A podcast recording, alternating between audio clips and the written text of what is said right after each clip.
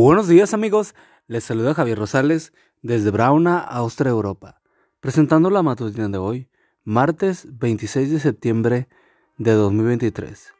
La matutina de jóvenes ya por título, Nunca me lo consultaste.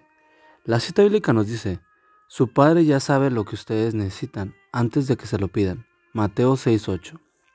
Señor, ¿por qué me permitiste que mi sueño se derrumbara en forma tan miserable? ¿Por qué no me diste al menos una señal?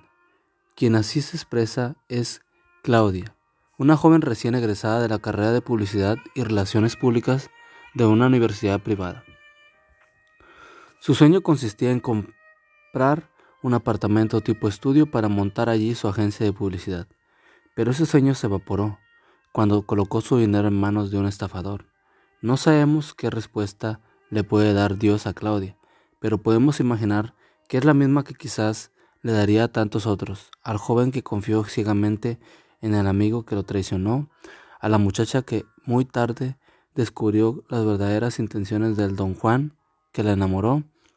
Esa respuesta es, tú nunca me lo consultaste. Decidimos seguir adelante con nuestros propios proyectos sin consultar a Dios.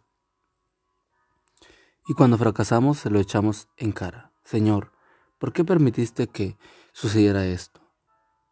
Es muy sencillo porque tú nunca me lo consultaste. Esta realidad nos recuerda la experiencia del pueblo de Israel cuando fueron víctimas de los truculentos gabaonitas. Dice la Biblia que cierto día se presentaron ante José unos hombres que querían afirmar una alianza con los israelitas. Alegaban provenir de tierras lejanas. Josué 9. Y para demostrarlo mostraron zapatos desgastados, sus ropas raídas y pan mohoso. Habían oído que Dios destruiría a todas las naciones paganas que habitaban en Palestina, y ellos no querían ser destruidos. Josué los observó.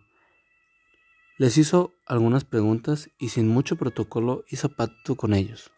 Tres días después, los israelitas descubrieron que los gabaonitas vivían a la vuelta de la esquina. Los engañaron vilmente. Y todo porque no consultaron a Dios. Josué 9:14. Probablemente Josué y los líderes del pueblo razonaron que no valía la pena molestar a Dios por un asunto tan pequeño, pero fue un error. Si ahora mismo estás atravesando por alguna circunstancia que te está preocupando, oye esto, sea grande o pequeño, tú probablemente también,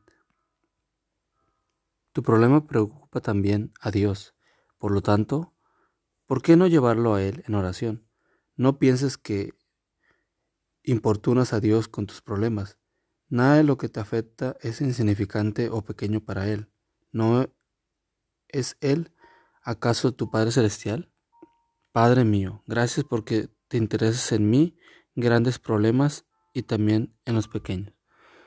Amigo y amiga, recuerda que Cristo viene pronto y debemos de prepararnos y debemos ayudar a otros también para que se preparen, porque recuerda que el cielo no será el mismo si tú no estás allí, nos escuchamos hasta mañana.